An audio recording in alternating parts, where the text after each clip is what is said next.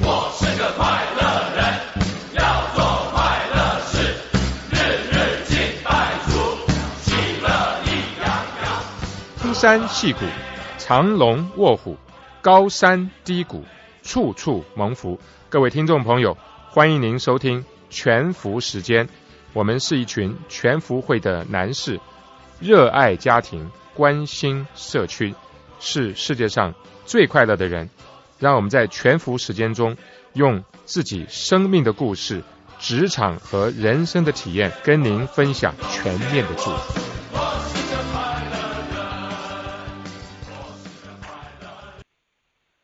欢迎来到全福时间，在每个礼拜四晚上八点到八点半，与我们在空中相遇。我是 Billy 江一红，我是炮刘仲伟。听众朋友，我们今天给大家带来一个很特别的题目，叫做“从疫情看媒体发烧”。从疫情看媒体发烧，哇，这个题目真是非常有趣。当然，我们对于这个现在的疫情都相当的关切，也有相当程度的认识。可是呢，谈到这个媒体啊，啊，说实在，我不是专家。呃，所以呢，你知道，所以今天我们特别邀请了一位贵宾来到我们中间。他就是我们贝恩姐妹淘的主持人之一，姚涵。欢迎姚涵。大家晚上好，我是姚涵 Grace。太好了啊！今天能够邀请到姚涵 Grace 在我们的中间啊，说实在的哈，我可以称呼你为我们的啊，几乎是有台的节目主持人，是吧？应该是有节目吧，我们是同一台的。同一台，同一台，有节目啊。我们是全服时间，你是贝恩姐妹涛。但是之所以请到啊姚涵你来，是因为今天我们要讲的这个节目讲到媒体发烧嘛。这个媒体啊，当然不会真正因为这个病毒啊就发高烧。可是我们讲的意思是说，现在因为大家都在家里面待着，各各级的政府都希望我们 close down。啊，现在有这个 shelter in place、social distancing，各种各样新的名词都出来，所以呢，大家都花了很多的时间到网上来啊。我自己就发现，我比上个月比起来，我在网上的这个 screen time 啊，如果你现在注意到啊，这个 Apple 啊，他们这些都有帮你计算，你在这个手机上花的时间啊，我是大幅的增加。为什么呢？因为大家没事，那么也比较关切现在的情势，就参加各种各样的这个呃群组来讨论，那就看到各种各样的新闻，啊，真的是可以说是这个啊，它的热烈的程度啊，真消息、假消息啊，真报道啊，假报道，各处都有。所以我在想，真的希望能找到一位呃有这一方面新闻经验的人，那我就想到。啊，姚涵，因为你是这方面的啊出身的，好不好？跟我们听众朋友介绍一下啊，你是如何啊走入这个新闻工作，在这方面有什么样的经历？我其实工作也十多年，快二十年了。那我自己在本科的时候念书的时候呢，念的是新闻专业。在我毕业的时候呢，啊，我也做过一段时间的电视台的新闻记者。然后很巧。在二零零三年，我作为电视记者的时候呢，曾经其实参与过当时 SARS，就是非典型肺炎的报道。那也就是在同一年，当这个 SARS 报道结束之后呢，我来到美国念书。那那个时候，因为我本身还是对媒体很感兴趣，可是呢，我很想换一个角度来去接触我的媒体，所以呢，我选择是念大众传播。嗯，可能很多人不太了解这个。专业其实呢，就是用很多研究方法来研究媒体、研究受众。那所以那一年我来到美国念大众传播，其实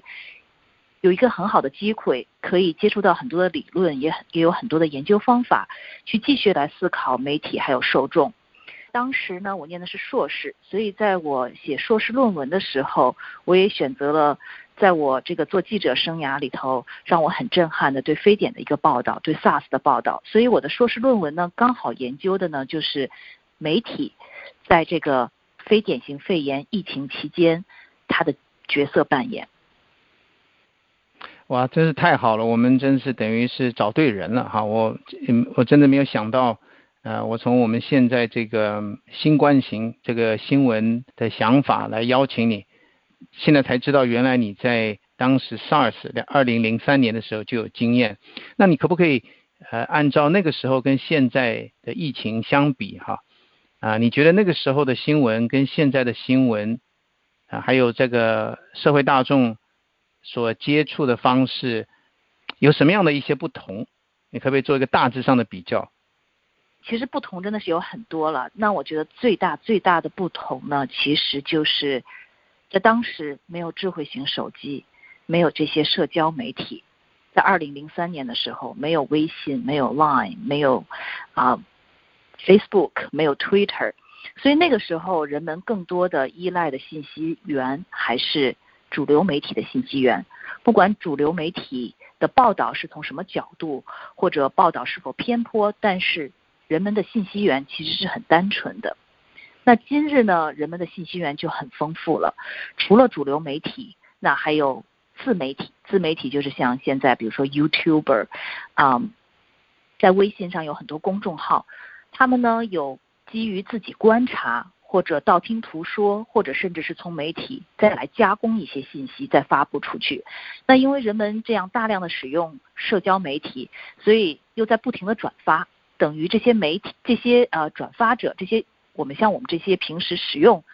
社交媒体的普通人，也又变成了一个第二层的媒体，不停的转发消息，所以消息。现在呢，真的是我觉得，就像你们用的这个词“发烧”，那我觉得真的是泛滥了。所以在中也真是有真假难辨。呃，说到这个真假难辨呢，呃，我们在过去这两个礼拜，其实应该说过去这一个星期，尤其是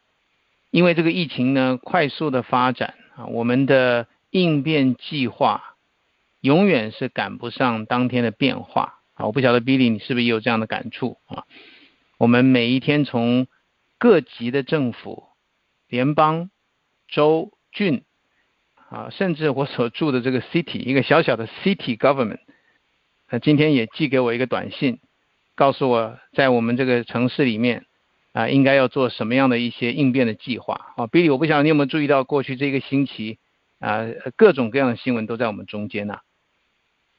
有啊，看的新闻，呃，台湾有台湾一些网站，就是说各种讯息非常多。那在美国的话，除了我们看 CDC，这个是美国最正式的官方的网网站，你可以从 John Hopkins 的网站去看所有这个疫情的这个数字。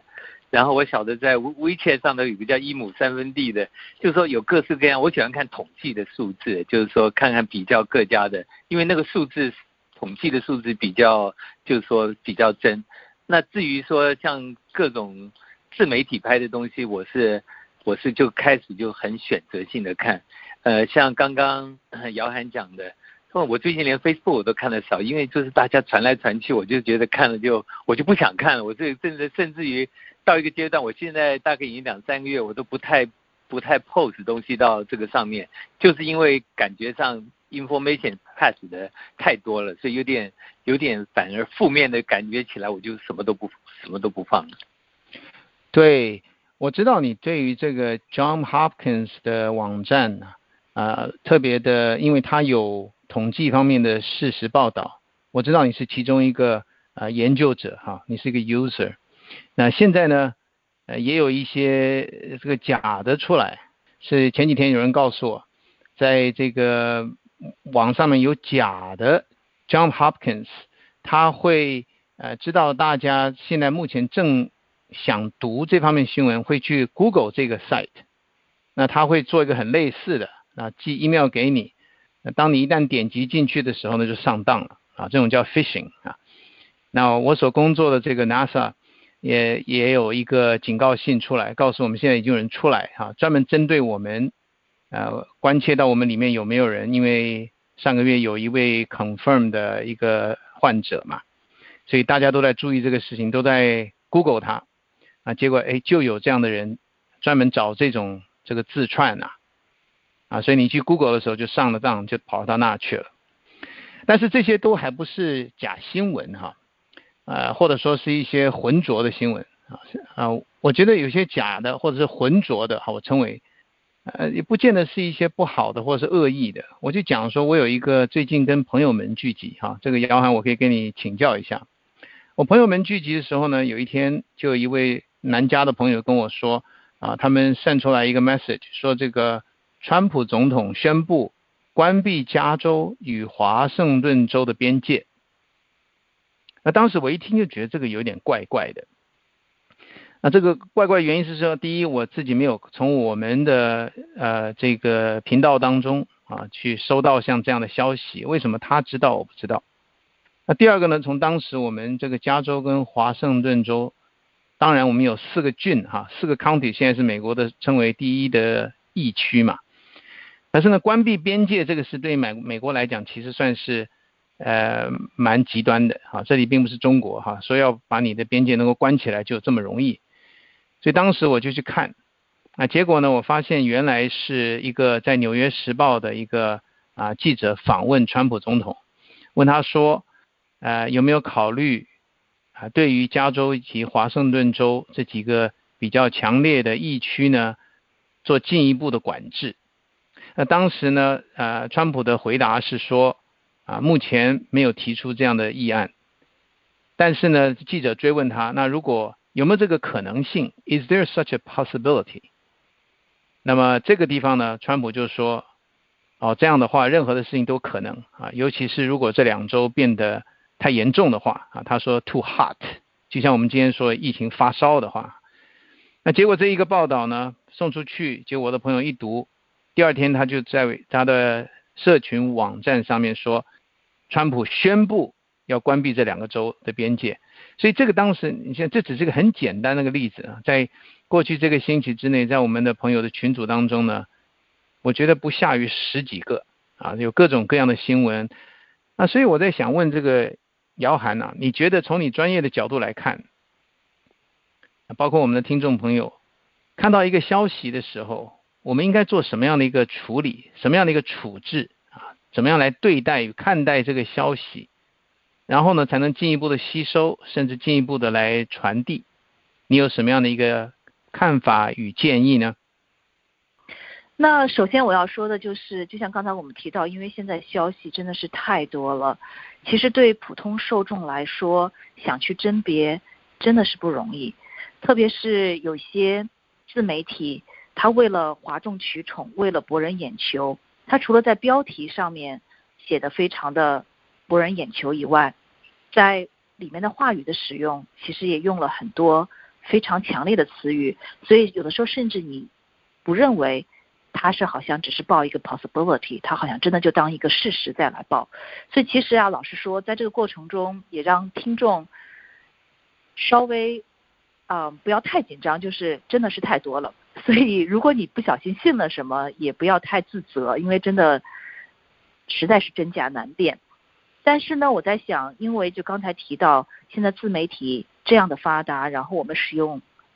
这样子的呃社交媒体来传播，我们已经其实不再是受众了，我们自己有时候也变成一个传播者。所以，其实，在转发消息的时候，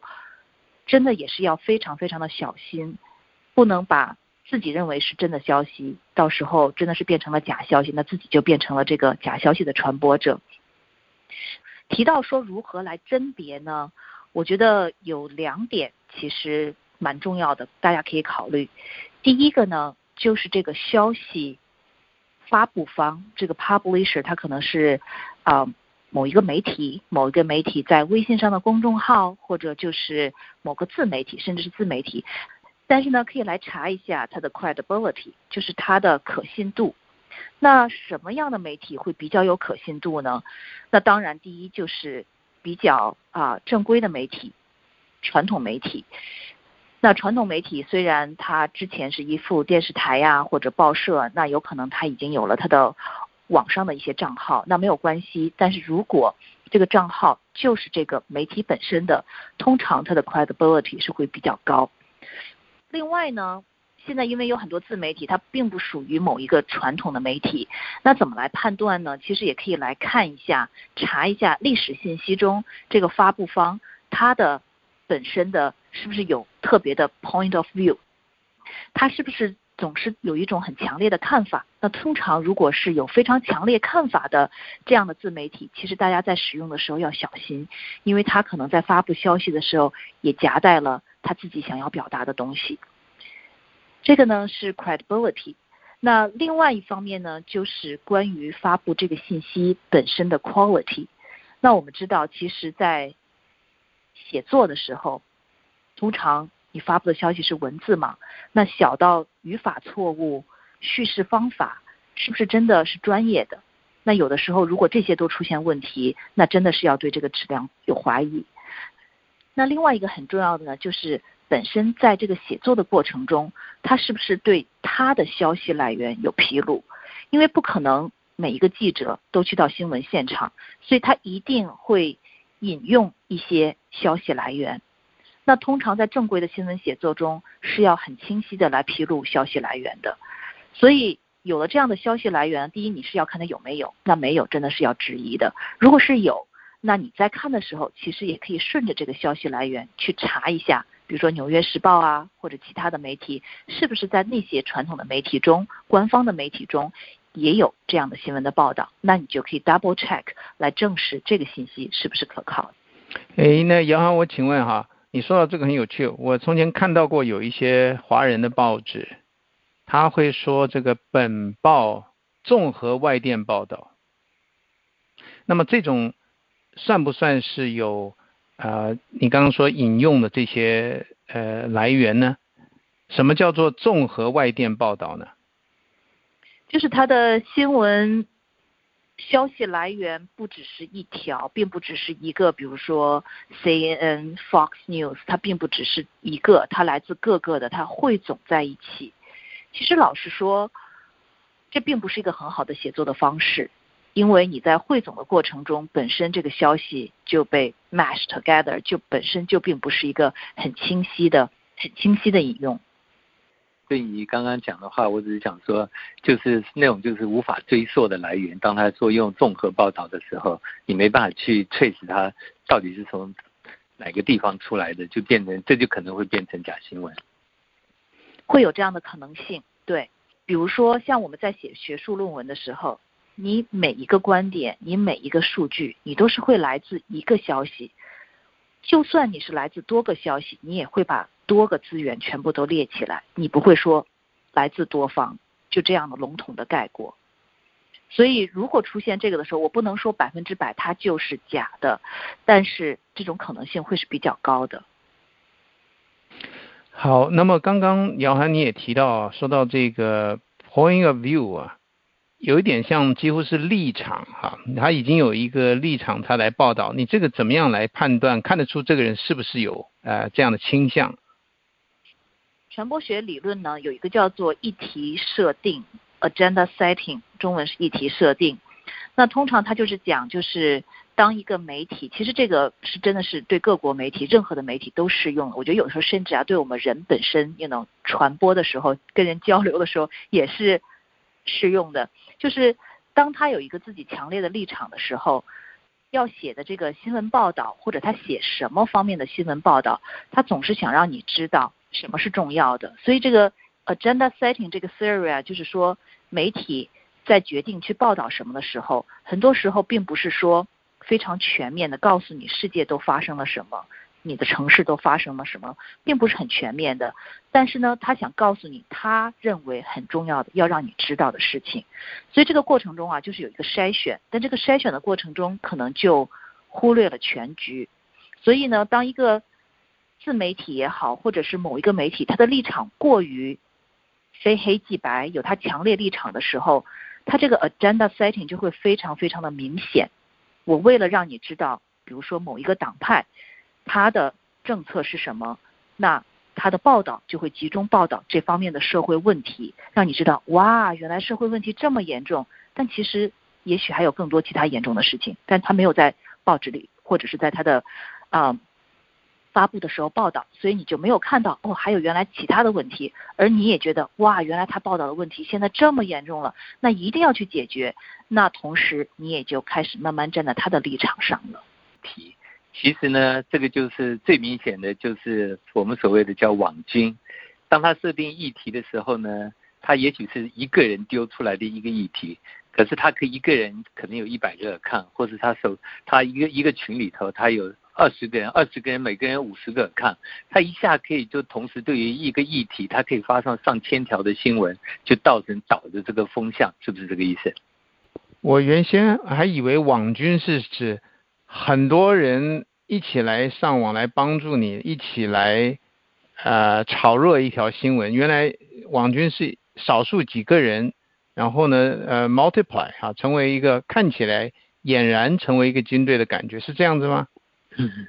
真正在选举的时候确实是如此，所以他们可以如果要攻击一个候选人，或是要要把一个议题要把要要说成他们这一方的时候，他们事实上他们每出一条，只要能够带动风向，他们是付钱的，所以你就知道为什么他一个人有一百个看，然后只要有五到十个人，他就可以。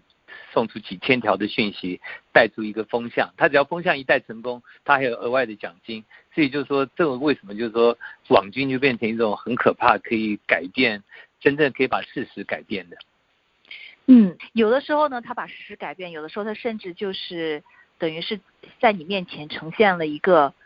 不完全的世界，或者是呈现了一个他想呈现给你的世界，然后让你被这些世界的议题。非常的让你觉得揪心很重要，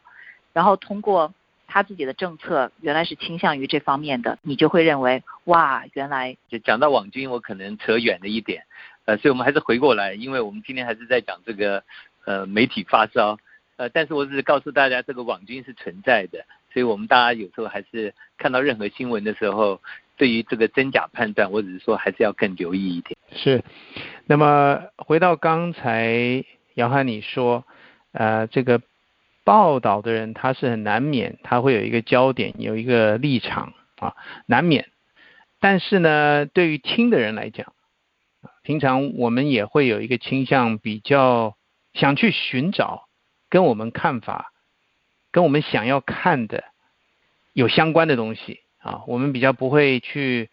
找一些我们不想看到的消息。那像这样的情况的之下呢，你觉得这个？各样的讯息对我们会产生什么影响？那第二个，我们应该用什么样的方式才能比较客观的看清楚这个呃现今的事实？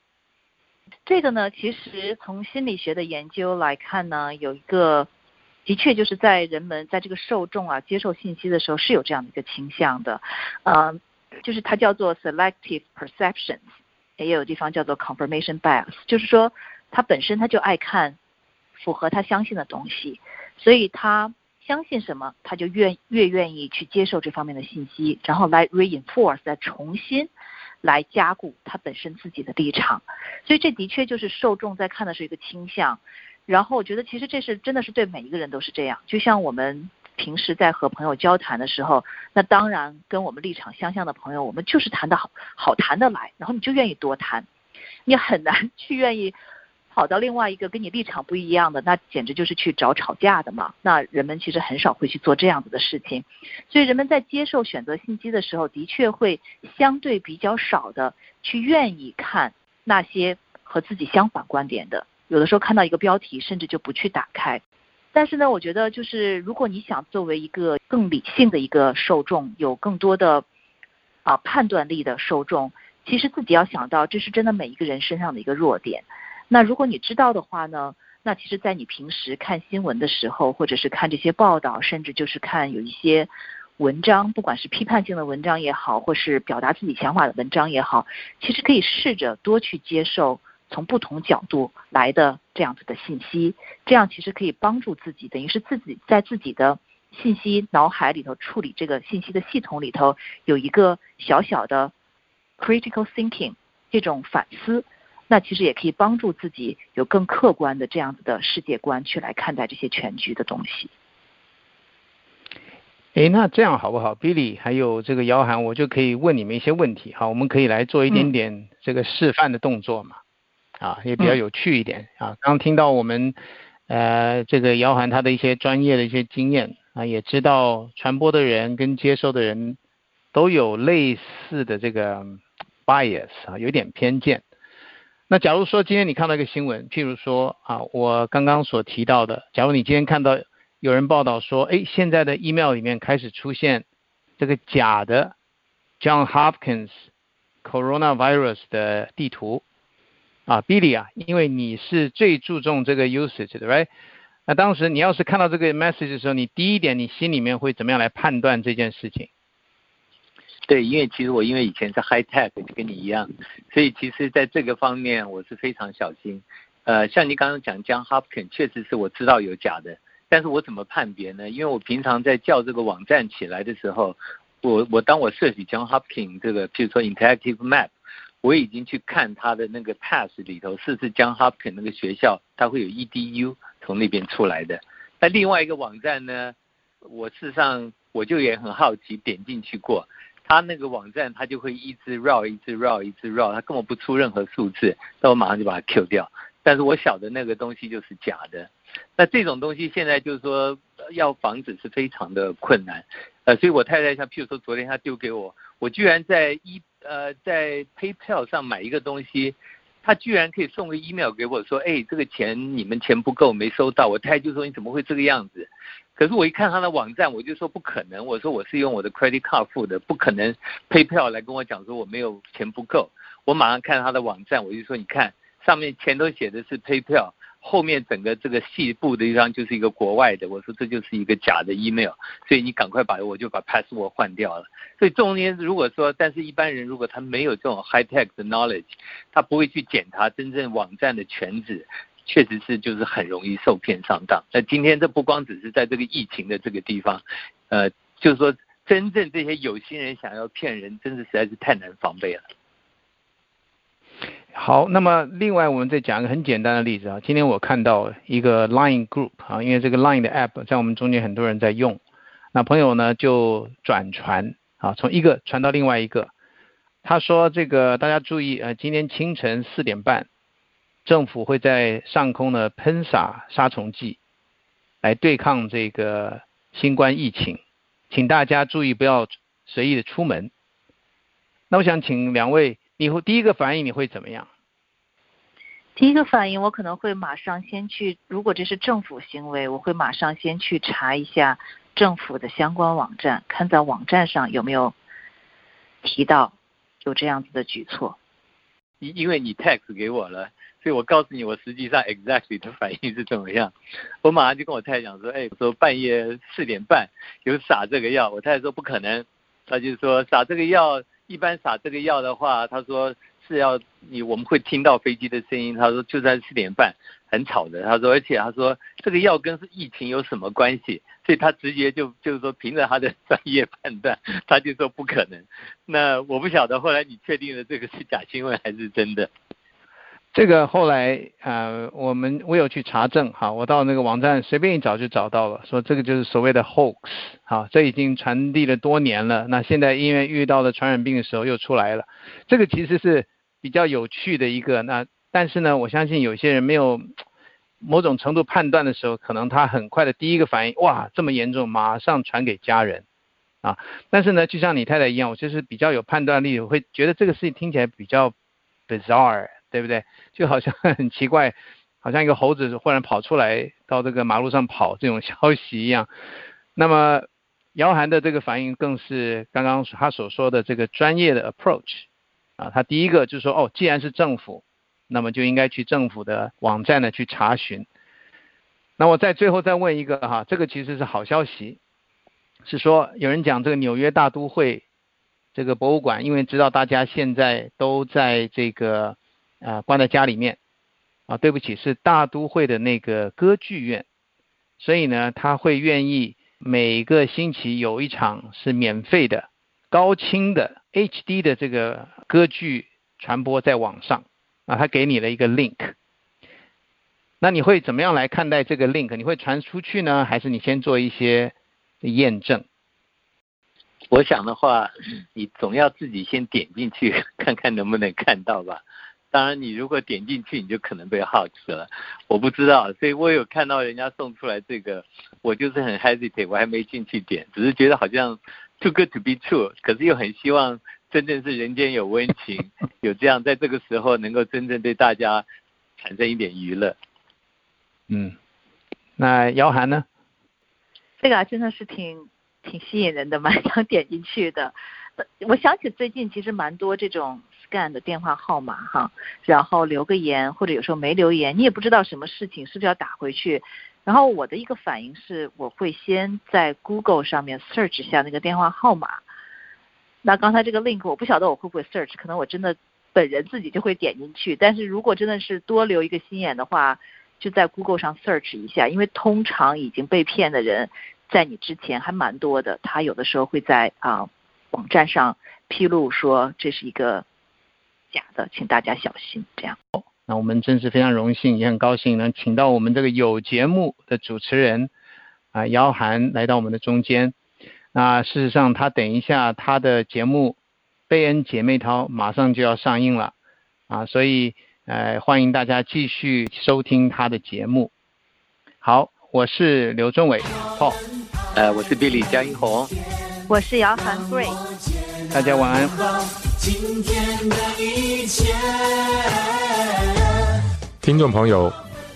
感谢您收听全福时间，希望我们的分享能够带给您长久的祝福、深刻的激励，让您每一天都能够享受全面的祝福。谢谢您，下周四再见。